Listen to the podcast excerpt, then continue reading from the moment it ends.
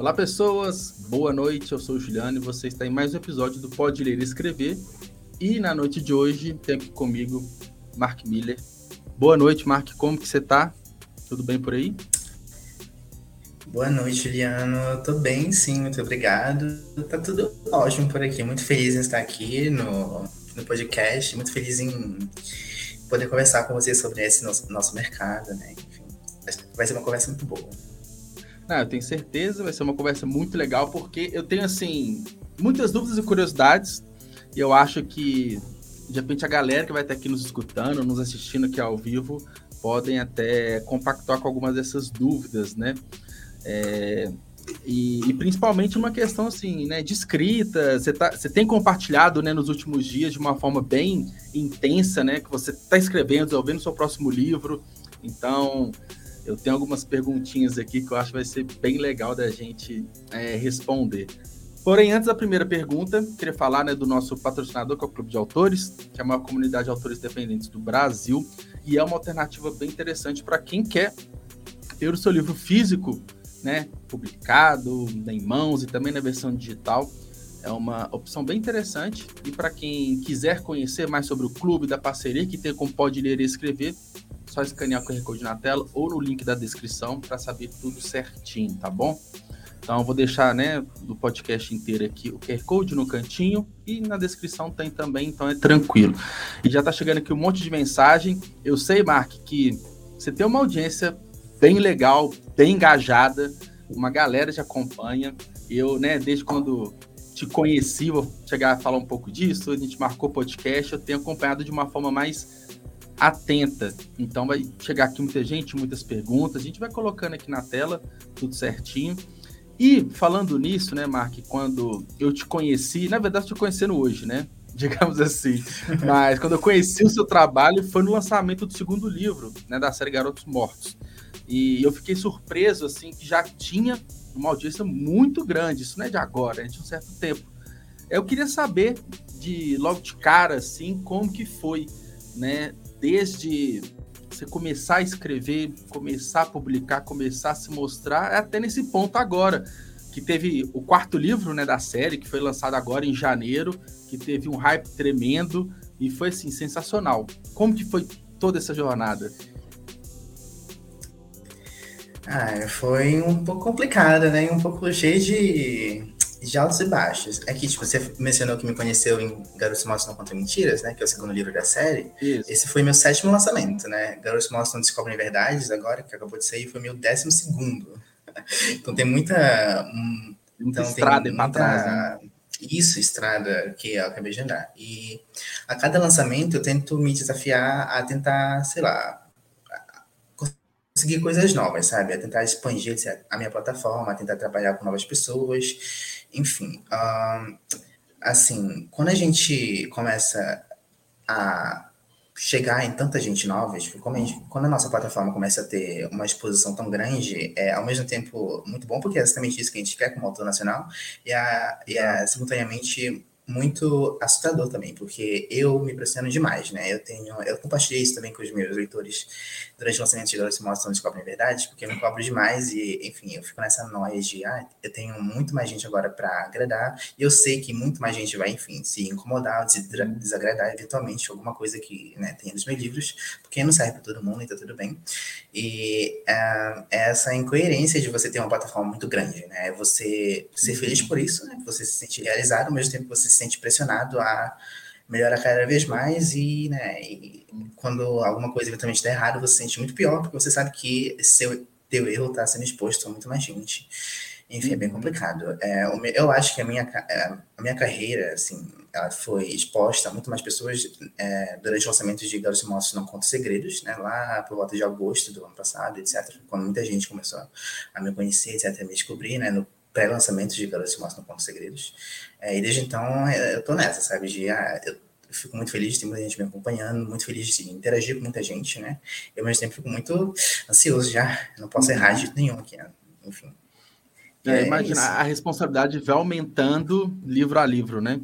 E eu imagino que ainda deve ser uma novidade para você, como você disse, a, a, exposição, né? Começou a chegar uma galera, isso meados do ano passado, tem pouco tempo, tem nem um ano uhum. isso, né?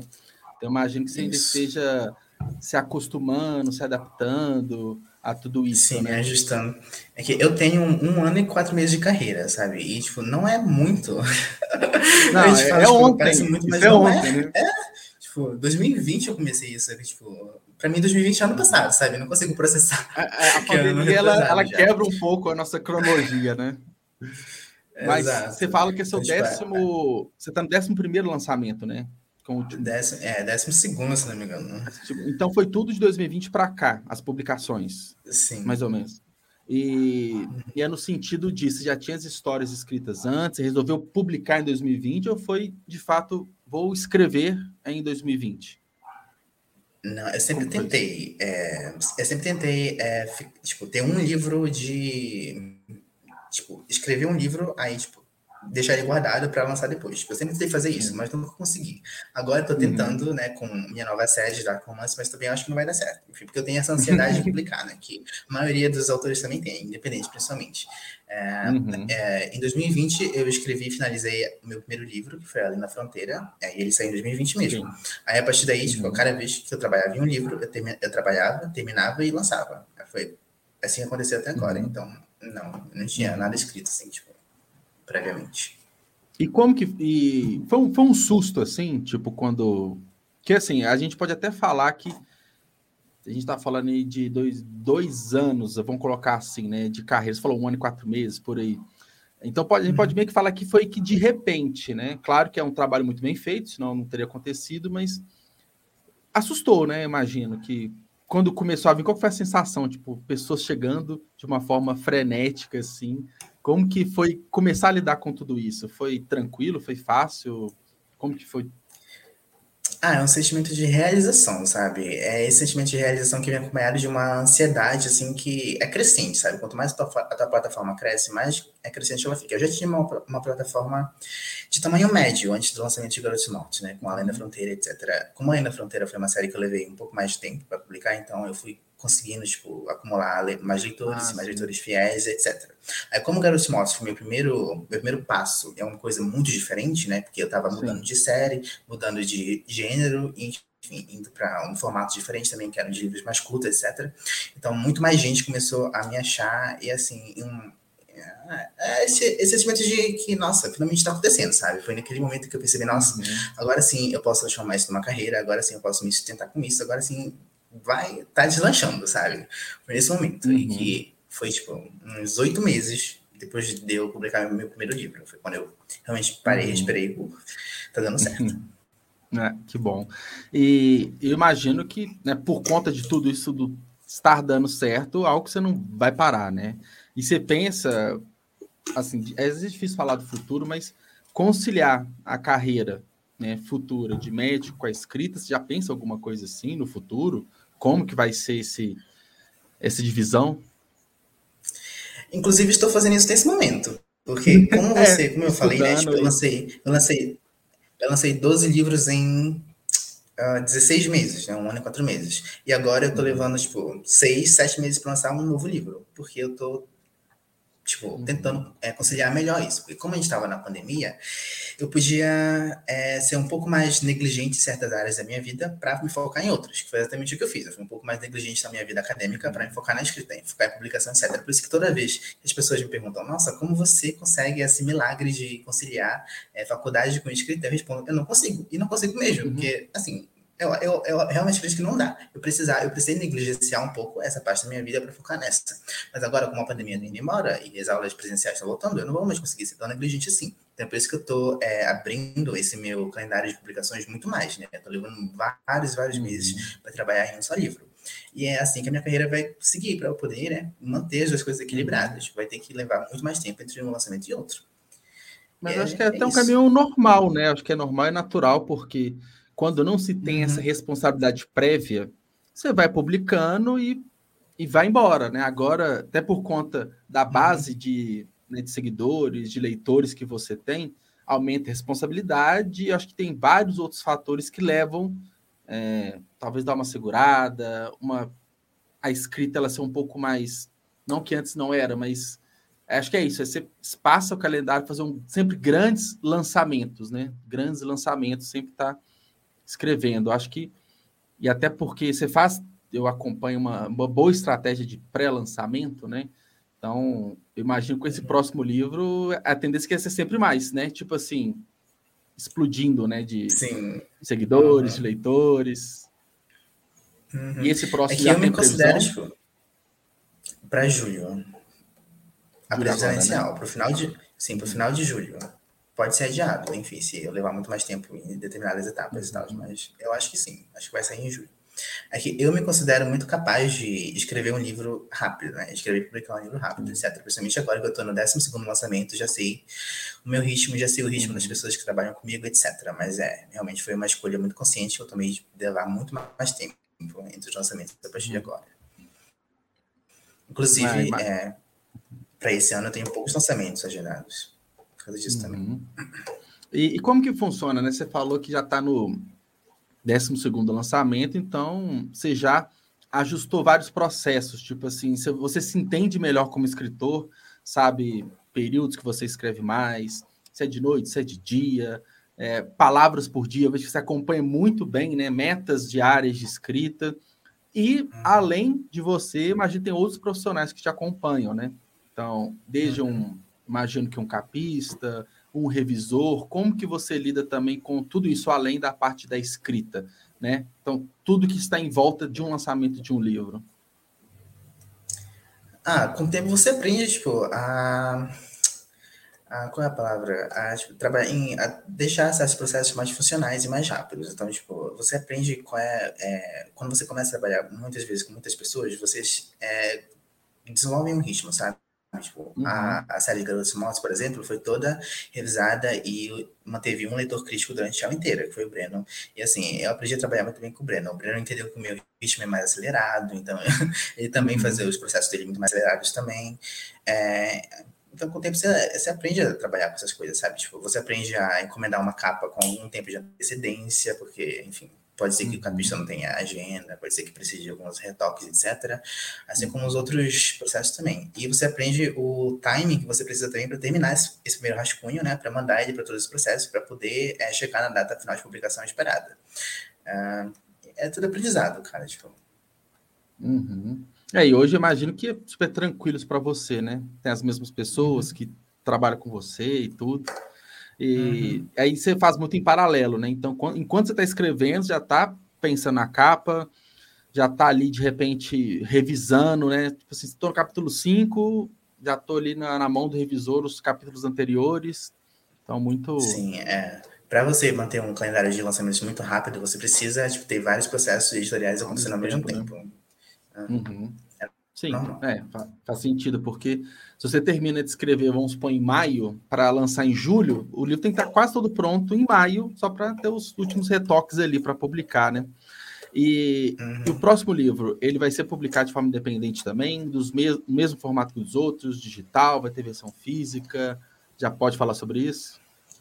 É, eu vou tentar umas coisas novas nesse novo lançamento, né? Como sempre. Estou sempre sim, inovando sim. aqui.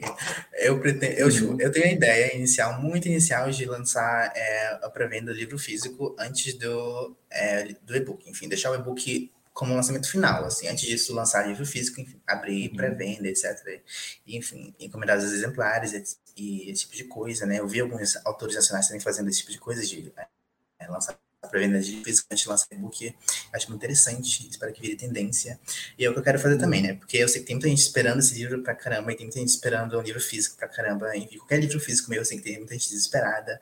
Então eu quero fazer isso. E como e eu quero lidar com esses livros físicos de maneira é, independente, né? Eu quero tomar conta deles, de, dos livros de Dangerous. Infelizmente, né? infelizmente não, mas enfim, os outros livros já foram vendidos para editora, etc. Então tá na mão deles, eu não posso mais ter tanta influência uhum. assim, mas tipo, dos livros de Dangerous eu quero o poder total, eu quero o controle sobre essas edições físicas. Então, sim, pretendo é, uhum. fazer isso. E o resto é convencional. Assim. Uhum.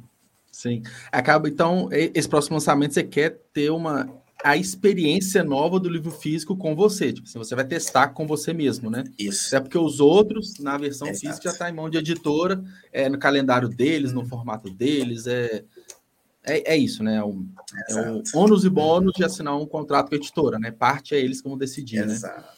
Exato. É, e, e, e, E o que, que vai sair de, de lançamento físico esse ano? Assim, você já me falou, né? Mas quero que você fale aqui pro, pro pessoal. Como que vai ser? Confirmados até agora, confirmados até agora estão os dois primeiros livros de Garotos Mortos, né? Que já tem data para abrir, para entrar em pré-venda pela Walling. E tem a, uhum. Ali na Fronteira também, o primeiro livro também já tem data para entrar em pré-venda. É, e Dangerous, tá? Eu acho que os livros finais de Garotos Mortos e os outros livros de Ali na Fronteira devem entrar em pré-venda também um pouco mais né, depois do ano, talvez segundo semestre, mas enfim, no primeiro semestre, em abril, vai abrir a pré-venda de Além da Fronteira, em maio abre a pré-venda de Garotos Mortos 1 e 2. E ah, tá. por aí. Eles vão vir no volume daí, único ou volumes separados? Eu acho que vai ser volume separado. Separado. Hum, os quatro. Uhum. Uhum. Ah, tá. Aí, uhum. por volta de maio, junho, etc., eu devo estar trabalhando já nos livros físicos de Dangerous também. Uhum. E te dá um, de repente, um friozinho na barriga de Dangerous você lançar versão física e depois e-book, essa porque assim, é, você tá lançando um e-book, você vai mudar, você vai mudar um pouco a estratégia que funciona, Sim. que hoje já funciona, né? Uhum. Uhum. É, dar um friozinho para uma coisa nova, né? Um formato novo, etc. E tem muita chance, tem muita coisa que pode dar errado. Eu já vi, tipo, é, lotes de livros de autores independentes que deram errado, a gente teve que fazer um monte de coisa, enfim, lote que se perdeu enfim, recentemente no Twitter teve gente reclamando de livro comprado por editora que nunca chega. Enfim, tem umas é, coisas que pode dar errado. Uhum. mas, pois é, mas enfim, eu tenho confiança, sabe? Que, especialmente com esse tempo longo que eu tenho até entre terminar o primeiro rascunho e lançar, enfim, o livro, eu tenho confiança de que vai dar tudo certo. Assim, enfim, se der alguma coisa errada também, aí a gente lida aí é sobre isso. É, a experiência, a experiência, né? E pro próximo você vai sempre corrigindo, melhorando, né? Então, não Sim. tem muito o porquê não fazer, né? E entra até num ponto que foi uma discussão recente, né? Dos últimos dias, eu vi muito no Twitter, vi você comentando, outros autores também, que é muito essa mudança no valor que a Amazon está pagando para o autor, né? Que sempre muda, mas teve uma queda bem substancial. Então, é, acaba que na venda do livro físico, você coloca o preço de capa e aquele preço. Né? Então, é Sim. isso. É, é que, acaba que é o da Amazon oscila muito, né? Sim, é que na Amazon o que, o que oscila exatamente é o preço pago por cada página lida no Unlimited, né? Então isso uhum. varia de mês a mês, etc. E foi isso que teve uma queda brusca esse mês. Então, tipo, esse mês de... É, como a gente depende do valor arrecadado em um fundo, né? O fundo que o Unlimited consegue arrecadar por mês e nesse mês passado eles conseguiram arrecadar tipo, menos do que tinham arrecadado antes, então caiu o valor pago uhum. por página lida.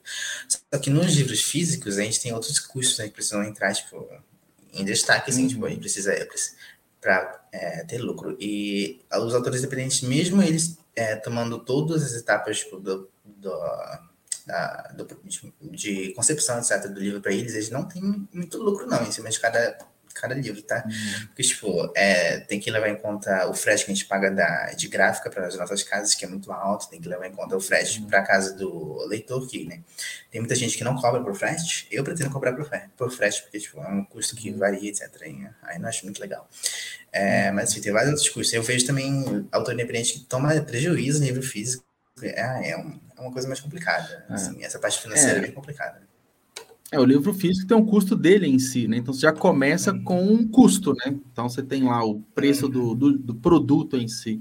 Acaba que o e-book você tem um custo único, né? Você colocou lá, você, uhum. tem, você tem que recuperar um custo só, né? O livro, todo livro físico, ele tem um custo dele de logística, fora o tempo, né? Você também compartilha, às vezes, nos correios. Eu tenho certeza que Sim. vai vender bastante. Então, você várias corridas nos correios, então tem o tempo também. Tem, tudo tem que ser planilhado para colocar né, no, nos custos. Então, Sim. mas acho que certamente vai ser uma experiência, é vai ser uma experiência nova, diferente, né? Então, vai. Uhum. É que o valor que a gente ganha por cada cópia de e-book vendida não varia, né? O que varia é o valor que a gente ganha por Sim. cada vez que o leitor lê o livro inteiro no Kindle. É, até, vamos, até para explicar para quem não, não sabe, né? Quem assina o Kindle Unlimited, que é um, é um serviço de assinatura da Amazon, se eu li 10 páginas, eu vou, entre aspas, né, monetizar o Mark por 10 páginas que eu li do seu livro, que é uma fração de centavo. Agora, se eu compro o seu livro lá R$ 5,90, vai, boa parte desse valor vai para você, né? Por compra. Sim. Então, tem esses dois formatos, uhum. né? Então, uhum. é, acaba que, se colocar na balança o seu custo e seu ganho, o e-book é um custo bem mais interessante mas ao Sim. mesmo tempo você não abraça todos os leitores, porque tem gente que hum. prefere o físico, às vezes não, não gosta de ler pelo celular, pelo Kindle. Então, é uma forma uhum. até de ganhar espaço e ganhar mercado. Imagino que você pensa nisso também, né? com, com o lançamento Exato. físico. Uhum. Sobre a, a, a, a autora de Nebulosos lá, tipo, que conseguiu chegar naquela, naquela na cara lá, tipo, um livro físico dela, enfim, imagina, um livro físico um dia tá nas mãos de um influencer, assim, super grande também. Uhum. sonho. Não, eu acho que assim, acho não, todo mundo tá aqui no chat, eu também tenho certeza que é uma questão de é quando, né? Não é se, é quando que vai chegar lá, né? É uma questão de tempo. e, como que você divide assim esse tempo? Gosta, você tá, voltou para as aulas presenciais da faculdade, já está bem mais não, apertado, né? Ainda, Ainda não, não voltei para as aulas presenciais, só em março, graças a Deus. Então, então você está dando um gás assim na escrita, acho que até por isso, né? Para sim uhum. passar algumas etapas para depois ficar mais na questão de, da publicação, da organização, né? Não tanto da escrita, porque é muita coisa para uhum. esse ano, né? Por mais que às vezes o, os outros livros estão com a editora, mas você tem todo um trabalho, imagino, de gestão, de conversa, de acompanhar uhum. lançamentos, então é... De marketing também, a gente também tem que fazer marketing desses livros físicos. É. E vai ficar por conta, é, naturalmente, é 100% com você, né? Editora, não, não sei, no caso da editora que você escolheu, entra tanto na questão de marketing e divulgação. E esse é um ponto bem legal, porque o autor independente, ele tem que fazer o próprio marketing, né? Uhum. Então, como que eu, você se organiza quanto a isso? Que envolve produção de conteúdo, é, investimento em tráfego pago? Como que para você tudo isso assim? Eu me organizo por lançamento. Tipo, cada lançamento meu eu faço plano de marketing e faço, e faço as etapas lá das coisas que eu preciso fazer. É, eu não costumo fazer tanto marketing pós-lançamento, porque geralmente, como eu disse, eu lancei 12 livros em 16 meses, então eu não tinha tanto é. tempo assim de fazer marketing pós-lançamento. Então eu me foco muito em marketing pré-lançamento. E sim, você tem que levar várias coisas em consideração. Tem que levar tráfego pago em consideração, quando você vai fazer, né? Quais são os momentos mais oportunos, assim, quando é que você vai abrir sua pré-venda e, vai, e, tipo, de maneira mais. É, mais, tipo, que Ai, eu me esqueci as palavras, as palavras estão me fugindo, assim, mas enfim, de maneira que dê para vender mais livros, etc., durante a uhum. pré-venda, é, quais influências você vai utilizar para cada lançamento, então você vai fazer parceria gratuita, paga, enfim, é uma coisa, uhum. são várias coisas complexas aí que entram nessa bola de marketing que você precisa tipo, decidir né, qual vai ser o seu plano para cada lançamento.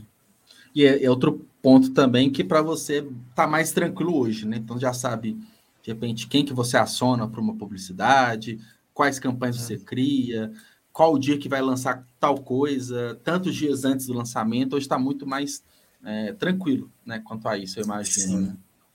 Até para questão financeira, né? Porque hoje em dia eu posso investir em coisas em que eu não podia quando eu comecei lá, tipo, lá em 2020, 2021 até, tipo, no começo e tal. Eu posso investir muito mais em, em publis, em parcerias pagas, etc., que são coisas que dão um investimento muito bom também, assim como tráfego uhum. pago. É, é, então são, são coisas que variam né, de acordo com o tempo de carreira que você tem. Infelizmente, eu acho que no começo, eu não acho muito útil assim no começo você investir em publi, assim, tipo, você não tem tanto dinheiro, assim, né? Porque, enfim, alguns uhum. criadores de conteúdo maiores, eles cobram o valor que, enfim, do trabalho deles, em que é super justo, etc., mas Sim. é um pouco mais elevado. Uhum. tem que levar esse tipo de coisa em consideração também. É, é, acaba que no começo tudo é muito mais difícil, naturalmente, né? Vamos supor, está lançando seu primeiro livro, é um autor desconhecido, tem muito uma insegurança se o livro é bom ou não. Eu não sei se você passou por isso, né? Mas eu passei, outros autores que eu converso também, você fica muito inseguro de mostrar o seu livro para outra pessoa. Será que vai ser bom? Será que não vai ser? Aqueles feedbacks negativos. Aí começa a girar. Primeiros leitores, começa um primeiro retorno de venda, aí você reinveste e vai crescendo, né? Aí chegar num ponto de poder investir na, nas publicidades, tráfego pago e começar a ter resultado com isso, acho que é, é um ponto bem legal, né? Você só vai crescendo, só vai escalonando, né? Que é, acho que é o objetivo, né, de todo todo escritor. Exato, nossa, o começo é difícil, né? Qualquer coisa na vida, assim, o começo é muito difícil. Porque, tipo, eu me lembro que teve uma, teve uma, teve um momento na minha carreira que, assim, o meu sonho era, ai, no momento em que eu começar a ganhar mais dinheiro do que eu invisto, nossa, aí sim eu vou ficar feliz. Aí depois, uhum. nossa, no momento em que eu conseguir, sei lá, é, 50% de lucro sobre tudo que eu já investi, agora sim eu vou ficar feliz. E hoje eu tô nessa de, ai, agora quando o meu, a minha margem de, de lucro cair para 25%, porque mais de lucro é o quanto você reinveste na carreira, né? Do lucro que você tem. Uhum. Quando esse número cair para 25%, aí sim eu vou ficar feliz, entendeu? Tipo, essas, uhum. essa, é interessante notar como esses, esses, objetivos assim vão mudando de acordo com a sua carreira, assim. É, isso é um caso, é uma situação interessante porque você não, não se acomoda, né? Você vai estar tá sempre buscando novos objetivos. Você alcança um objetivo, qual que é o próximo? Você sempre vai, né, buscando mais. É, é bom que é importante, porque te mantém motivado, te mantém é, na vontade de escrever, de compartilhar, de mostrar o seu trabalho.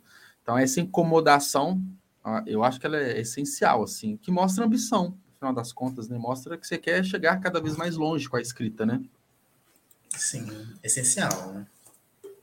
Aqui, ó, a, até aproveitando, ah, até falar aqui para o pessoal, quem tiver perguntas, algumas dúvidas, pode mandar aqui, por mais que né, a gente já tem mais ou menos uma linha aqui do que vai conversar, a gente vai conversando, vai falando o que vocês quiserem, tá? Igual a Ana mandou aqui, a Ana Andrade, perguntando se é algum IG que você recomenda para fazer publi, que ela fica sempre perdida Livre Resenhas. A Livre do Livre Resenhas. Estão me ouvindo? Sim, sim. A Livre do Livre Resenhas é maravilhosa, uma pessoa super acessível, assim, muito divertida e, enfim, a, a, eu, eu, fiz público com ela para Garotos Mostra agora no lançamento de Garotos Mostra, mas cobra em verdade, e deu muito, muito, muito certo. Eu recomendo a Livre, tipo, de olhos fechados, assim. Tipo, ela tem o valor dela que é super justo, enfim. Se você tipo, puder investir, investe na Livre. Que é, e que para você deu um resultado legal também, né? Tipo, o público dela dá um uhum. retorno interessante, né? E... Eu já trabalhei com vários, já, trabalhei com vários criadores de conteúdo, etc. Mas o da Live, quando eu vi tipo, o, o, retorno vindo assim diretamente, sabe? Aí é, hum. eu, por isso que eu recomendo ela. Isso é legal, né? E acaba que é, quando é uma chancela muito forte, né? Que os seguidores dela tá recomendando seu livro, galera que gosta dela, acho que meio que, entre aspas, naturalmente passa a gostar de você, né? Se ela tá recomendando, eles vão lá, vão lá e uhum. investem, né? E uhum. Ah, só um parênteses que eu não falei. Eu comecei a ler a série Garotos Mortos, eu li o primeiro, e, e gostei bastante, pra bem sincero. É, é um livro, para mim, né? Minha percepção, é um livro, é um livro curto, acho que tem 65 páginas, salvo engano, algo assim. Mas, assim, é um, é um tiro. Eu senti que é um tiro, tipo. É no seguinte sentido, que é, é, é intenso o livro inteiro. Eu, eu, eu não tenho o hábito de ler muitas páginas por dia, eu li, tipo, em um dia. Foi bem, bem legal, um feedback bem, bem positivo. E vou ler os outros também, lógico. Então, é, que só, ótimo, fico muito feliz. ai, ai. E, é que esse é o bom de, esse é o bom, esse é o bom de trabalhar com histórias mais curtas, né? Tipo, você pode é, colocar muito Sim. mais, tipo, você, não, você, pode colocar muito mais coisas assim, num ritmo muito mais acelerado, etc. Por isso que eu gosto. É, e, e eu tenho buscado, assim, eu, né, eu assino o Unlimited e eu tenho né, muito um propósito assim também de conhecer cada vez mais autores independentes e ler os, ler os livros, né, os autores é, que estão surgindo, já estão mais um tempo no mercado, e as, e as narrativas mais curtas, é bom disso, você pode ler um, dois livros por dia, dependendo, você vai, eu gosto de ficar sempre mesclando e variando as histórias, né, então, para mim, uhum. tem sido bem legal nesse sentido. E as narrativas mais curtas, elas eliminam um, um obstáculo que a gente tem é, no processo de é, convencer alguém a ler um livro, que é, tipo, a pessoa, quando ela está no processo de decidir que livro ela vai ler, ela leva várias coisas em consideração, etc. E uma delas é uhum. quanto tempo eu vou levar para terminar de ler esse livro. Uma narrativa mais curta, né, a pessoa pensa, nossa, não, o negócio tem 60 páginas aqui, então, tipo, eu vou pegar, porque, enfim, não vou levar tanto tempo para ler, sabe? Então, elimina um obstáculo que a gente tem entre, tipo, o leitor virar consumidor, sabe? A pessoa, o consumidor vira leitor, ao contrário. É, isso para um novo, para um escritor novo que está começando o mercado, pode ser até um fator a mais de convencimento, né? Porque, ah, será que, será que é bom ou não? Você vê lá 500 páginas, de repente você nem arrisca. Mas vê um livro uhum. curtinho, fala assim, ah, né? Se der ruim, perdi uhum. pouco tempo. Se for um livro ruim, não demorou tanto tempo para terminar. Acho que tem esse ponto uhum. é, interessante. Além da história, né? Por exemplo, no seu caso, do, do que eu li, a história sempre se mantém no alto, no questão assim, na, da cadência da história, na velocidade, ela tá sempre, é sempre ação, sempre ação, não dá tempo nem de respirar. E uhum. você, fez, você fez algo legal também que, de repente, eu estava lendo o segundo já, que tem um pequeno trecho do, do segundo livro no primeiro. Então, assim, já vai emendando no outro, é bem, bem interessante, assim, quando a história te envolve, né? Sim, isso é importante quando você escreve uma série, né? Tipo, eu sou escritor de séries, então, tipo, tem, um, tem algumas coisas específicas, né? Que você precisa, enfim, que você leva em consideração quando está escrevendo uma série. Uma delas é, é levar o leitor de um livro para o outro mais facilmente que você consegue. Aí, um, um, um, uma das maneiras que você consegue fazer isso é colocando né, um trecho, né, um sneak peek do próximo livro da série nesse aqui ou enfim, um sneak peek de algum outro livro que você queira tipo, direcionar as pessoas para ele no final. É isso que eu sempre faço. Todo livro meu tem o sneak peek de algum outro livro. E, tipo, Garotos Mortos não Descobre Verdade tinha o sneak peek de Dangerous, né? Que vai sair, enfim, só em julho, mas já tinha, lá atrás. Sim. É, é importante para a pessoa sempre fica lendo você, né? Então ela termina um livro, Exato. a experiência não acaba ali. Você manda sempre, uhum. ah, nem que seja para uma rede social, para um site, para ela continuar a experiência uhum. com você. Né? Acho que realmente isso Bem legal. Então, e gosto falar, então Dangerous é uma série. Isso é uma série. Você Sim. é um ator de séries, né? uhum. né? É, não escrevo livro único. não consegue? Não. E vai ser, já, já sabe quantos volumes? Já tem mais ou menos bem esquematizado vai ser, cabeça? Vai ser uma trilogia. Uma trilogia, né? E então vai sair esse ano primeiro, os próximos anos que vai. vem, imagino, né? Sim, o segundo próximo ano e o terceiro vai sair um por ano. É o que eu me planejei para uhum. fazer, sabe? Porque eu, eu quero escrever spin-offs também. Aí eu vou lançando os spin-offs enquanto a série tá, tá em desenvolvimento também, né? Para, enfim, dar mais chance para os spin-offs decolarem também. Aí é mais ou menos esse, os planos, assim, tipo, de, fora os lançamentos dos físicos, outros livros e tal, mas Dangerous vão, vão colocar aí três anos de projeto, pelo menos a saga principal, e os spin-offs ao longo dos anos, né? Mas esse meio tempo. Vão surgir outras histórias, outros spin-offs, enfim, ou não? Já estão surgindo. Já tenho novas ideias, enfim. Aí quando você. A mente de escritor não para, não para de funcionar, não dá é. pra você falar, ai, não, eu vou me focar nessa história aqui e é isso. Imagina. É, na semana que vem já tá pensando em outra, não tem como. Sim. Não, imagino. Mas eu, eu, outro ponto legal e, e, e lançar em e-book é interessante que são os spin-offs, né? Que você, são histórias bem curtas, são contos muitas das vezes. Você publica, uhum. tá lá, é um complemento à história principal. Eu gosto também desse tipo de experiência, né? O autor consegue colocar isso porque sempre vai ter aquele personagem que você gosta um pouco mais, vamos supor. E aí você tem um, um conto só dele, então você conhece mais, né? Então acho bem, uhum. Bem legal assim, nesse sentido também. É... Aí aproveitando, Mark, você, né, é um autor independente, está colhendo os frutos assim de um atualmente de um, de um trabalho muito bem feito. Enfim, eu ia eu ia falar, quando eu montei a pauta, eu ia montar um autor com 3 milhões de páginas lidas, aí um dia você publicou quase 4. Então, assim, é, crescendo cada vez mais. Como você enxerga o mercado de uma forma geral, assim? É, é, bem difícil, né? Mas como você enxerga de uma forma geral, assim? O que, que você acha que pode mudar? O que, que poderia ser melhor?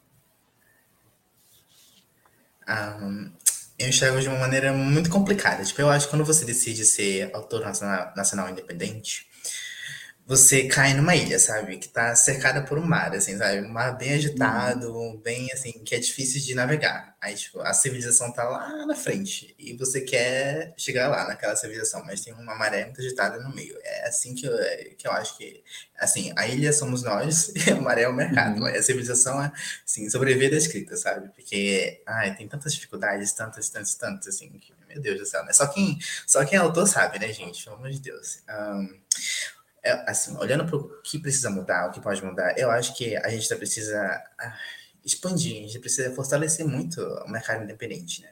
Porque quando a gente está preso na nossa bolha de book Twitter, book Instagram, book Talk, etc., a gente acho que perde a percepção de, de quão nichado isso aqui é, né? Tipo, de quantas poucas pessoas realmente existem lá na, loja aqui, etc., consumindo ainda.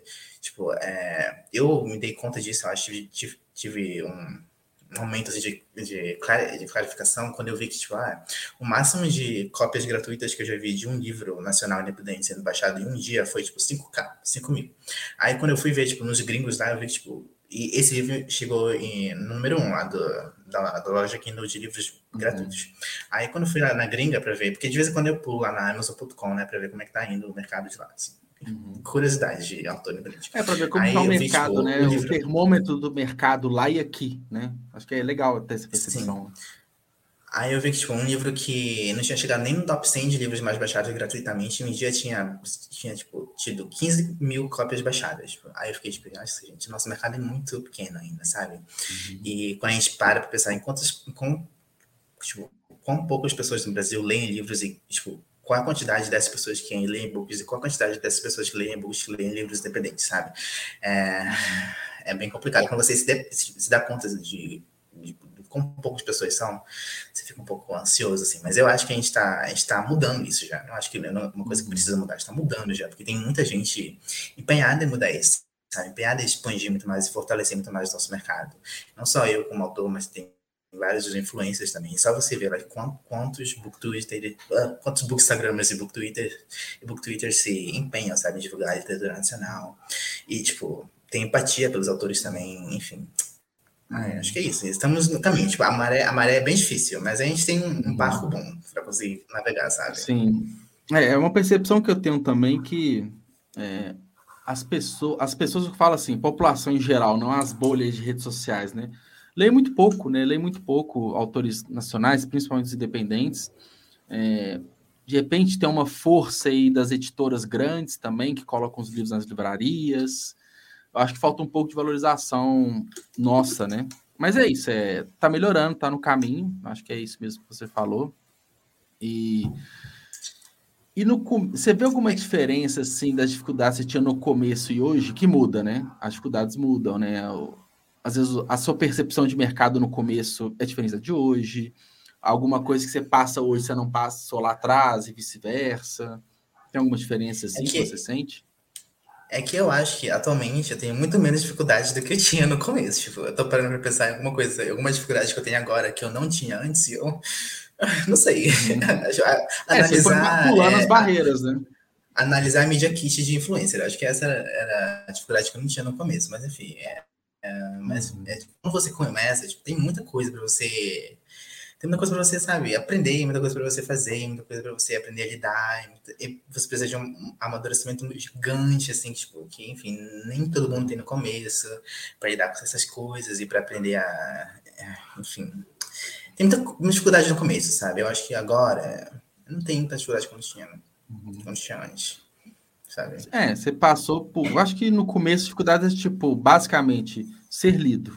Acho que essa é a principal dificuldade Exato. que um autor independente tem. Algumas antes, né? Tipo, uhum. como escrever um livro, as etapas de publicação, isso passa, mas depois tem um livro pronto. Acho que o grande desafio dele, por o resto da vida do leitor, é ser lido. Então, essa é a maior dificuldade que você passou, né? E uma. Sim. Especialmente depois de 12 lançamentos, né? Algumas dificuldades é, não, não estão sendo superadas. É, sim. Por mais que seja uma carreira curta em tempo, ela é bem densa, né? Porque são vários livros, né? Então, não é, são várias séries. Então, você já passou por tudo, vamos colocar assim, né? Por boa parte das dificuldades comuns dos autores dependentes. E uma dúvida que eu tenho, assim, você chega a receber sondagens de editoras maiores querendo te publicar? Você, elas enxergam, tipo assim, seus livros centenas de avaliações, procuram, vão atrás ou não? Ainda é muito distante esse mercado independente das grandes editoras, assim. Teve essa sondagem antes de você escolher as editoras que você tem? É que, sendo sincero, eu acho que o mercado tradicional ele não liga muito pro mercado independente, sabe? Se ligasse, Imagina, as pessoas que chegam no número um lá na, na loja aqui não são todas independentes. Se ligasse esse povo todo, estava publicado já, sabe? E não acontece. Uhum. Então, eu acho que já aceitei, assim, o mercado tradicional e não liga para o mercado independente. Eu vejo muita gente do mercado independente falando, ah, isso aqui, porque o meu sonho é ser publicado por editora grande, etc. Tipo, tenta chamar a atenção, sabe? Através de conquistas, etc. Tipo, isso é muito bom também. Eu já, já tive essa mentalidade, mas, enfim, eu já já raciocinei, assim, coloquei, juntei um mais um, que, tipo, elas não ligam, sabe? Eles não ligam. E uhum. tudo bem, isso acontece também na gringa, sabe? As editoras tradicionais lá, que são gigantes, assim, elas, elas também não ligam para quem é gigante no mercado independente, sabe? Porque são dois, são dois monstros diferentes, sabe? São dois é. mercados diferentes. Então, Parece que elas... Eu, eu, sou, eu sou muito sondado por editoras pequenas, né? Editoras pequenas é outra... Uhum outra discussão, uhum. etc. Até porque a Alien, né, que é com quem eu vou publicar, é uma editora pequena, então são outras coisas. Porque editoras pequenas, elas também estão tentando ganhar espaço, elas também Sim. Então, tipo, é uma troca, sabe? Tipo, eu dou uma coisa para eles, eles me dão uma coisa também, sabe? Que eles, é, eu dou meu público para eles e eles conseguem um pouco mais de mercado para crescer, enfim. Então, é outra, é outra discussão. Uhum.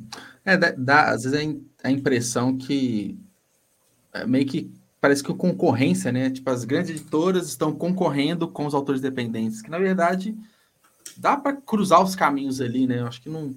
Porque na minha percepção é o seguinte: é, de repente aparece um livro, vamos supor, uma fantasia, de um autor que ninguém nunca ouviu falar, mas uma editora grande traz e faz esse autor ser conhecido. Um autor da gringa. É um cara uhum. qualquer que lança uma série aqui, fica famoso, porque tem muito marketing em cima. Aí eu penso, poxa, por que, que não pega, às vezes, um autor aqui que já está com uma boa relevância, já tem muita validação que a história é boa, e faz esse cara virar famoso? Sabe? Uhum. Já está aqui, é. não tem que pagar tradução, às vezes são contratos mais interessantes para a editora. Não sei, umas dúvidas que eu tenho. Parece, acho que... parece, uma, parece uma decisão de negócios mais simples, né? Você pegar um, um autor daqui, etc. Tipo, eu realmente não entendo. Essa parte realmente não, não sei a resposta. Né? Acho que só alguém lá de dentro do mercado tradicional vai conseguir tipo, explicar por que eles têm essa preferência muito maior por pegar autores desconhecidos na gringa e é. publicar aqui do que pegar autores conhecidos aqui e publicar. Eu não sei. É, se eu fosse, vamos supor, sei lá, um recrutador, um hunter assim de autores, eu, pô, eu entrar na Amazon, ver o cara que está mais. a mina, que está vendendo mais. Se é do gênero que a minha editora publica, eu vejo que às vezes é um tema mais pop, né? Vamos colocar assim. Pô, é muito mais prático, né? Que é, que é o sonho, igual você falou, do autor independente. Já tem público, já tem venda. E muitas dessas pessoas são influenciadores também. Que às vezes é um caminho, né? Para uhum. vender bastante é ser um influenciador. Então já tem uma audiência prévia para comprar o livro publicado, enfim. Eu acho que realmente a gente nunca só infiltrando dentro de uma grande editora para saber exatamente como funciona. Sim, não imagina, tipo, é, o povo ganhando, tipo, 200k por mês aí, que, tipo, e as editoras, enfim, não ligam. E quando um livro nacional consegue ser publicado é porque passou por algum tipo de concurso, enfim, eu tenho aquela, é. eu tenho o agente certo, sabe? Enfim, tem um monte de coisa, a gente uhum. precisa se matar. E, tipo, eu honestamente não quero me matar. Eu prefiro, tipo, ficar aqui no mercado independente, ganhando meu dinheiro, enfim, ao invés de ter que me matar para pegar enfim, reconhecimento de uma história grande, etc. Não, é uma forma de valorização, de autovalorização, né? Porque Sim. a gente tem uma esperança de ser publicado por uma editora grande para poder viver da escrita, né? Que assina uhum. um contrato legal e tudo mais. Mas, assim, é eu, dá para seguir esse caminho independente você, também. Uhum. É que eu acho que quando você tá no começo da carreira e você vê que, tipo, ah, é, tudo é investimento, tudo você tem que fazer, tem muita coisa para aprender, e é muito difícil, é isso, aquilo, você fica realmente com, essa, com esse desejo maior de, ai, ah, não, eu, vou, eu quero ter uma editora grande atrás de mim, assim, para cuidar tudo disso, eu só quero ser famoso, etc, sabe? Mas quando você se acomoda um pouco mais na carreira, quando você consegue sustentar sozinho com os dinheiro dos livros, quando você acha teu ritmo, etc, essa, essa, essa, essa ânsia, assim, ela diminui, sabe? Diminui, diminui. Para de uhum. Fazer sentido. Sim, sim. Não, eu, eu concordo, até porque quando você assina também um contrato com uma grande editora, meio que vira. Tipo assim, você tem que seguir o caminho que a editora coloca para você também. Então, às vezes você vai assinar um contrato de um livro a cada tempo, você fica naquela pressão além do público da própria editora. Você pode ter sua história alterada em algum ponto, você não decide 100% do seu livro, que proto independente é um, é ótimo, né? O livro sai do jeito que você quer. Da capa à última página, né? Então tem, tem essas questões uhum. também. Mas, mas é algo que eu queria ver muito mais, assim, as editoras que têm o maior poder de mercado é, investir mais nos autores dependentes, sabe? Porque eu acho que até motiva muito mais, acho que, acho que motiva muito mais se escrever, assim, pô, o, o Mark foi publicado por uma big editora. Quem te acompanha e que escreve, tem muito escritor que te acompanha, pensa assim, pô, eu também consigo, sabe? Não que ser autor independente é ruim, mas é um outro caminho, que é uma outra possibilidade que ela pode existir, né? Sim, a Júlia de Luz do Norte, né? Tipo, que foi publicada pela Record de Dados, tipo, inspirou muita gente tal. Uhum. É, ela era publicada aí... independente. É, e assim, se tivesse mais casos igual dela, é, estaria, ficaria muito, muito mais próximo, né? Muito mais próximo.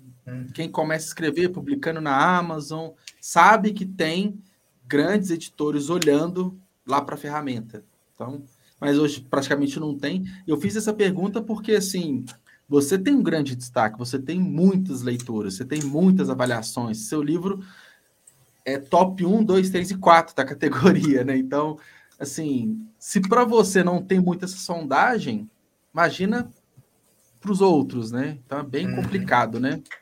É, agora a pergunta do Alanzinho é, perguntou sobre as suas artes, se é você que faz. Não, não, não faço nenhuma nada.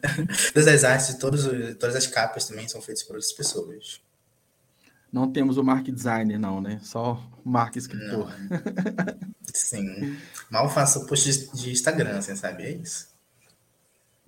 É, mas, mas assim, o, pelo menos o, o Stories que movimenta bastante é bem, bem interessante, assim, né? Não, não precisa de design das capas, né? Mas é quando, vamos supor, só você... É, só uma selfie contexto, né? Tranquilo. mas, mas que funciona, assim, engaja. E aí, naturalmente, tem a capa e tem todas aquelas imagens, né, que acompanham o lançamento, né, tipo X dias, tem todo o design uhum. focado, né, da, da, mesma comunicação do, do livro, né. E... Opa, tinha travado, voltou. Você perguntou alguma coisa? Não, eu só, só falei, só que travou, aí ficou em silêncio. Falei, será que quem me escutou? Escutou. E, e já está decidido a partir do design, assim, capa e tudo de Dangerous, assim, do, ou não? Ainda não está nesse Ainda ponto. não. É que, eu, é que eu, eu vou terminar o primeiro rascunho primeiro antes de pensar na parte do design, sabe? Porque eu tenho algumas ideias também bem específicas para o design desse livro. E eu preciso terminar esse primeiro rascunho primeiro para poder depois Sim. focar nisso não vou, não vou, não vou colocar tantos processos editoriais em paralelo assim nesse lançamento. Entendi, entendi. E o, e o Luiz perguntou, é, mas você coordena todo o projeto gráfico, né? Eu acredito que sim, né? Tipo as ideias, sim. as referências. Então tem que sair exatamente do jeito que você quer, né? Sim, desde a capa até os brindes, até as ilustrações que vão dentro dos livros, etc. Tudo eu coordeno, assim. Uhum. Uhum. E é um ponto, eu vejo muito, né, galera, fazendo até como uma forma de incentivar a leitura, a compra do livro, são os brindes, né? Marcadores, os cards. Funciona bem nesse sentido? Você vê que há uma, um engajamento maior da galera quando tem essas entregas assim? Funciona. Nunca vi um autor, eu acho, que falou que, tipo, ah, oferecer brinde não funciona. Acho que sempre funciona, porque uhum. ah, incentiva mais para as pessoas, né, que já gostam, tipo, do, do projeto gráfico, gostam impressões de personalzinha, assim, então, pô, legal, sei lá, comprar ali na pré-venda, etc. É, funciona. Todas as experiências que eu tive até agora funcionaram, desde o meu quarto, quinto lançamento por aí. Todas as experiências foram muito positivas. Ah, legal. É, e até quando não se tem um livro físico, até então, é, a, é o que se pode ter de uma experiência física com você, com o seu livro, né? Então, acho que é um, Sim. É existe, um... existe brinde virtual também. Eu já, eu já ofereci brinde Legal. virtual. Eu, é outro tipo de brinde, certo? Uhum. O, o, que, que, o que consiste assim, o virtual? Fiquei curioso. O que, que seria? Ah, quando eu fiz meus brindes virtuais, foram ilustrações de personagens, sabe? Porque até então, ah, tipo, não tinha, meus personagens não tinham ilustrações. Aí eu encomendei as ilustrações e resolvi dar elas para os leitores como brinde virtual. Então, tipo, todo mundo que comprava o livro na pré-venda preenchia o forms e enviava e-mail com uhum. essas ilustrações e mais uma carta, assim, de agradecimento, etc. Funciona ah, também se você não tiver tanto dinheiro para investir na impressão, né? E no envio, uhum. nos correios, etc. É uma ideia. É uma ideia também que eu peguei das é... gringas né, que fazem isso.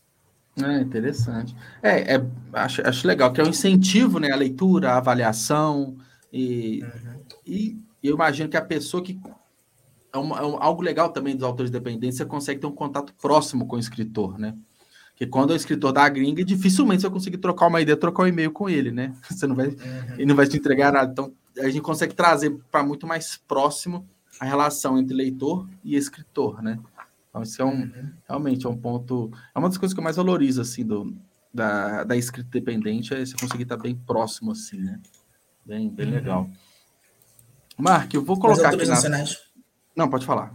Eu ia para outro, outro tópico. É, eu queria falar que os atores nacionais, no, no geral, eles são muito acessíveis, assim, sabe? Tipo, o Pedro Ruas, Vinícius Grossos, a Carol todos eles são uns amores, assim. O que falta é o ator nacional de destaque, enfim.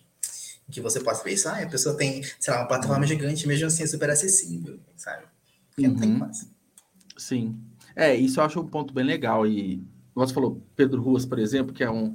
Já está com grande destaque, né? Tipo assim, tá publicado pela seguinte e tudo mais, e mesmo assim você consegue é, chegar até ele, né? Então, uhum. é, é, um. Mas, mas, de novo, acho que ainda falta o brasileiro, de uma forma geral, olhar com mais carinho para a literatura nossa, né? Para a nossa própria literatura contemporânea. Acho uhum. que isso uhum. falta um pouquinho ainda. Ó, o Daniel mandou. Mark, manda um beijo para mim, Daniel Vilela. Beijo. é, aqui, ô Mark, eu vou colocar aqui na tela é, algumas perguntas que o pessoal mandou pelo Instagram, tá? Então a gente vai comentando sobre elas aqui. E a, deixa eu até abrir o Instagram aqui para ver exatamente quem que mandou, para eu não cometer gafes. Eu sei que as duas primeiras, não, a, as três primeiras que eu vou colocar aqui foi do Luiz, que inclusive ele está participando aqui, ó. A primeira, você tem noção do que você representa para a comunidade LGBTQIA+. Uh, aí nem sei o que responder.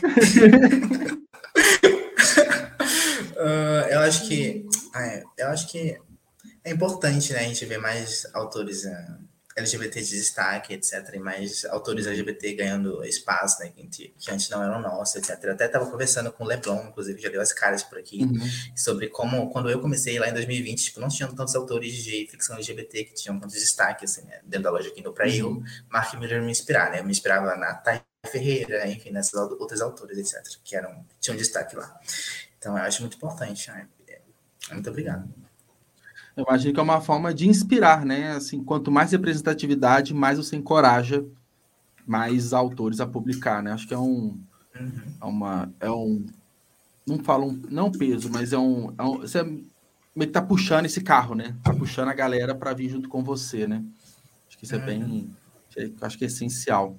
É, deixa eu ver os comentários aqui, eu estou na segunda tela. É, depois eu vou passar os comentários, as perguntas, eu volto para os comentários. Tem uma outra do Luiz também. Você imaginou que conquistaria o que conquistou? Não. Como eu disse, tipo, gente, teve um momento da minha carreira que o meu objetivo era, nossa, ganhar mais do que eu gastava. Então, tipo, imagina que eu imaginava que eu ia poder me sustentar, sabe? Só com o lucro dos livros. E que eu imagino que lá atrás era quase que é um sonho distante, né? Tipo assim, ah, será que algum Sim. dia eu vou conseguir é, ganhar mais do que eu gasto, né? Parecer tão Sim. distante, né? Oi, que legal, né? Que massa. Agora uma pergunta, essa que eu acho que foi do Leblon. Deixa eu ver aqui, ó. É, qual gênero que você não escreveria? Não escreveria? Poesia. Não tem talento para poesia. Não tem cara de Mas poeta. do resto, sim. Sim, mas do resto, nunca diga nunca. É, o... a série Garotos Modos é uma. É uma ficção, uma ficção, né? Urbana, digamos é, assim, né? É um suspense, né? É um... Uma suspense, é, um sus... é com, com muita ação, né? Um suspense com. Uhum. Não muito, mas com ação. É. Uhum. Mas você pensa em navegar. Carreira, no começo da minha carreira falava que nunca ia escrever hot. E aqui estou eu escrevendo hot. escrevendo hot. nunca diga nunca. É. Mas você pensa, sei lá, fantasia, alguma coisa bem mais distante assim? Passa na sua cabeça? Você acha que poderia ver uma história assim no futuro? Talvez. Se vier, se vier tipo, aquela ideia assim, que você precisa escrever, sabe? Que você não, não pode continuar vivendo sem escrever. Tipo, e de repente tipo, ela surge, né?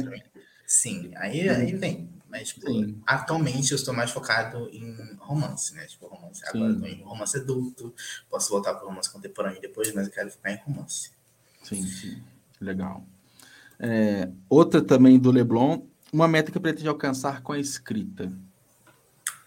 Uma meta que eu pretendo alcançar. Ah, outra. Ah, você ver meus livros numa livraria, sabe? É isso que eu quero, assim. Tipo, não, não necessariamente não precisa. Ah, é porque nos Estados Unidos, lá na gringa também, tipo, geralmente as livrarias elas não dependem só de editoras grandes, né? Tipo, geralmente pegam livros de outras editoras menores, enfim, etc. Tipo, eu, o meu sonho é ver os meus livros numa livraria, seja por editora grande, não seja, sabe? Seja de forma independente, enfim. Essa é a minha meta. E eu acredito que está próximo, não? Espero. é, aqui tem outra do Leblon, só que a gente acho que já falou bastante, né? As maiores dificuldades ser autor independente. Acho que a gente permeou boa parte da conversa nesse ponto, né? Então acho que já está mais que respondido. tem uma também do Luiz que eu não coloquei aqui, mas eu vou falar, então, se eu digitar aqui vai demorar. É, Mark, como que você se sente hoje com toda a repercussão da sua história? Como eu me sinto? Ai, eu me sinto, de novo, me sinto muito realizado, mas ao mesmo tempo muito ansioso, etc. Tipo, é, uma, é um equilíbrio, sabe? Não tem é, hum. quem falar, não sei o que, eu tô super feliz, etc. E não existe, não existe, tipo, lado negativo. Não é verdade, tipo, existe, existe. Mas é, eu, eu sou muito feliz, cara, sabe? Com o ponto em que minha carreira chegou. Se eu ficasse estagnado nesse ponto para sempre, tipo, eu seria uma pessoa, um escritor muito feliz, sabe? Resto da minha vida. Uhum. É, é, acho que é isso. E é interessante que o amanhã a gente não tem como nem prever, né? É, é, sempre uma. Vai ser sempre uma surpresa, sempre uma novidade. É um mercado que muda muito, que oscila muito. Você também vai navegando em novas histórias, então sempre vai ter aquele friozinho na barriga, imagina. Como que vai ser sim. daqui para frente, né? Sim, especialmente para mim, né? Que gosta de me reinventar, etc. Gosto de tentar coisas muito novas, muito rápido. Sim, sim. É, isso é legal. Acho que é um, é um dos grandes fatores para manter motivado, né? Para manter é, querendo produzir cada vez mais. Aí tem algumas uhum. perguntas aqui também. Tem uma do Gustavo, que ele mandou. A gente já falou, mas a gente pode repetir aqui, né? A saga Garotos Mortos vai ser lançada em formato físico. Sim, os dois primeiros volumes esse ano, correto? Uhum. Sim. O contrato é para todos os volumes, mas agora data de pré-venda confirmada é que eu tenho dos dois primeiros. Legal. Então, e provavelmente, né? Imagino que pro ano que vem, né? Os outros dois. Até por Sim, conta... ou pro final, ou pro final desse ano até. Uhum. E vai ter também, você vai lançar, acho que o box dele digital, né? Tem, tem isso, não vou, tem? Vou o box lançar, dos quatro. Vou lançar em agosto, no aniversário de Garotos Não Contos Segredos, o box digital com o conteúdo novo. Tipo, com hum. alguns capítulos novos lá do, da vida após Garotos Mortos Não Descobrem a Verdade, dos ah, meninos que saíram. Então vai ter uma um além, né? Vai ter mais história, então, além do, dos Sim. quatro compilados, vai ter uma a mais. Então, meio que legal. Então, meio que Sim, mais um lançamento. Porque eu sei que meus leitores são, meus leitores são desesperados para ver o que aconteceu com eh, esse personagem depois do final, sabe? Então eu vou dar isso para é, eles, mas só. É, não, não dá spoiler, não, que eu ainda não li, tá? Por favor. ok. eu li só o primeiro. É, é. Aqui, ó, tem uma, um comentário aqui da Júlia também. Como ela é todas as resenhas positivas e os elogios que você recebe no Instagram. É legal ver seus bebês resenhando no Instagram e no YouTube? É, é muito surto, sabe? Eu sempre surto quando eu vejo lá as resenhas, etc. E principalmente quando são formas pro YouTube. Tipo, eu surto tanto, tipo, um, é, acho que na terça-feira saiu a resenha do. Não resenha, mas o livro, um vídeo do Cobra Letrada, do João, sobre cinco motivos para ler é, Garotos Massa. Eu fiquei tipo, gente, meus bebês estão no YouTube lá, que fofo, que fofo. É, enfim, quando eu vejo vídeos no, no TikTok também, até porque eu não sou um autor muito ativo no TikTok. Toda vez que eu vejo meus livros sendo panfletados, sabe? Eu fico tipo, gente, que incrível, sabe? Ai, é uma realização muito boa. É, como, assim, quando você está iniciando, quando, tipo, e você não tem tanta. A tua plataforma não é tão grande assim, tipo, você recebe geralmente poucas resenhas, poucas notificações por dia, etc. E hoje em dia eu recebo muita coisa, muita coisa, eu sou bobageado com muita coisa, tanto no Instagram quanto no Twitter. Então, ah, às vezes eu demoro um pouco para ver o que está acontecendo, demoro um pouco para ver as resenhas, mas sempre vejo, eu sempre surto. Uhum. Vejo que demora. ah, que bom. E pelo que você está falando, a proporção de comentários positivos para negativos é muito mais positivos do que negativos, né? Uhum. É que tipo, tem uma tem uma regra não não oficial, assim, não, que ninguém admite, mas enfim, que é uma regra de não marcar autores, o autor do livro em uma resenha negativa, né? seja em qualquer rede social, né? porque é uhum. complicado.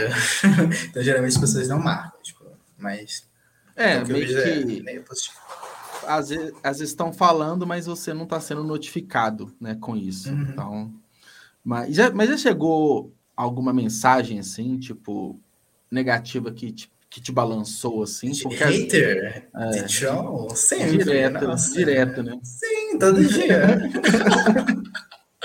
não tem como. Quando você começa a ter uma exposição maior, não tem como fugir de hater, cara. É, sempre tá lá.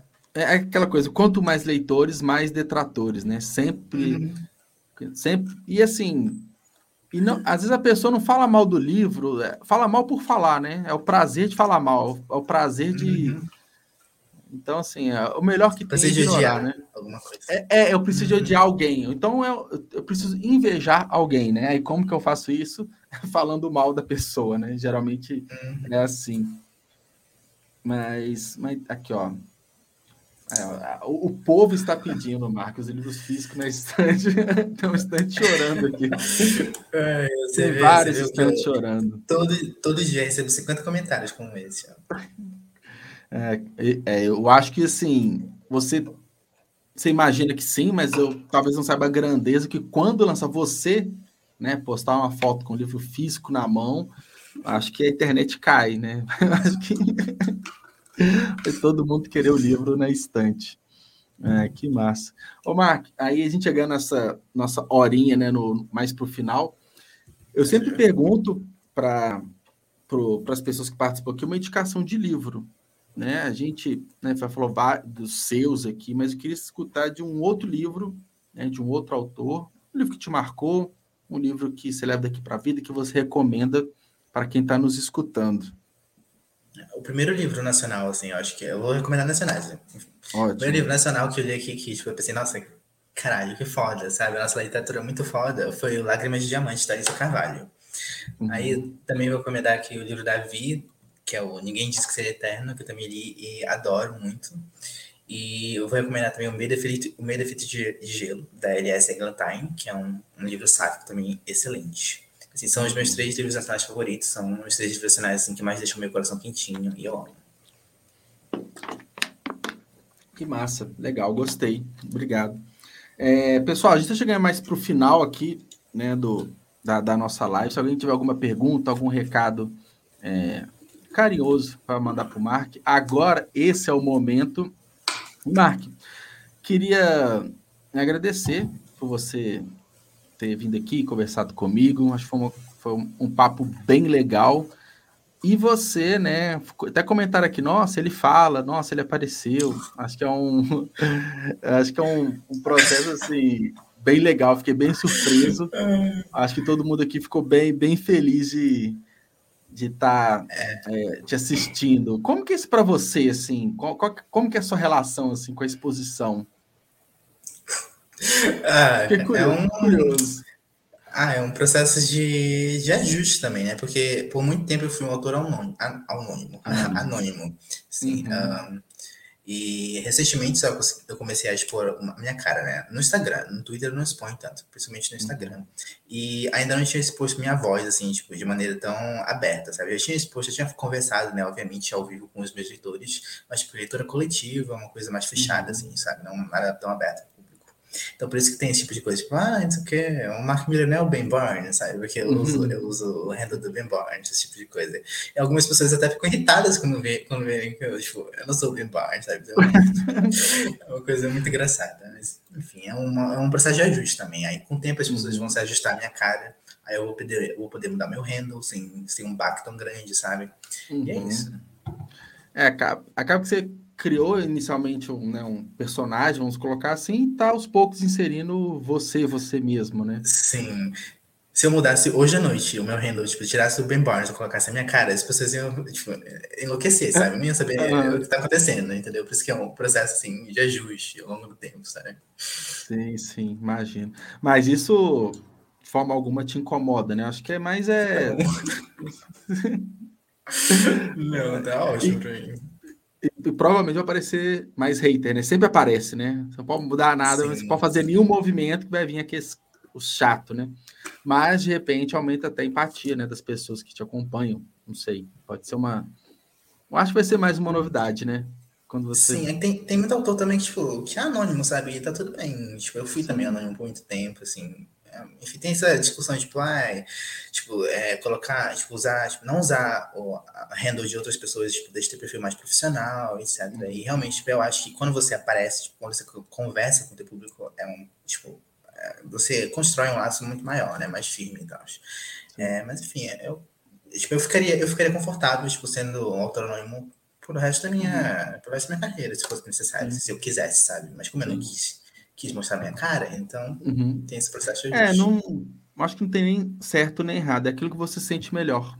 Né? Você uhum. sente bem naquele determinado momento, é, é, o, é, o, certo. É o certo é o que você entende por, por ser, né? Uhum. Acho que. Então, Mark, é, é isso. Obrigado, tá? Obrigado por ter conversado aqui. Foi uma conversa bem legal. Acho que o pessoal que acompanhou aqui também deve ter curtido bastante. E como recadinhos finais, né? Encerrando aqui a transmissão, o vídeo já vai estar é, disponível no YouTube. Então, quem quiser reassistir, ou então chegou aqui na metade, quiser pegar o comecinho da conversa, já vai estar disponível. Daqui a pouco já vai estar disponível nas plataformas de áudio, Spotify, Deezer, Amazon Music, todas as plataformas, naturalmente só o áudio. E ao longo dos próximos dias eu vou soltando uns trechos da conversa no Instagram. Então, quem quiser acompanhar mais perto, siga lá o Pode Ler e Escrever no Instagram, no Twitter também. E se inscreva aqui no canal do YouTube. Toda semana conversa com uma galera super massa. Então, Marco, de novo, muito obrigado, tá? Obrigado e boa noite. E obrigado a todo mundo também que participou aqui no, no chat. Eu agradeço. Beijo. Beijo, gente. Até. Tchau.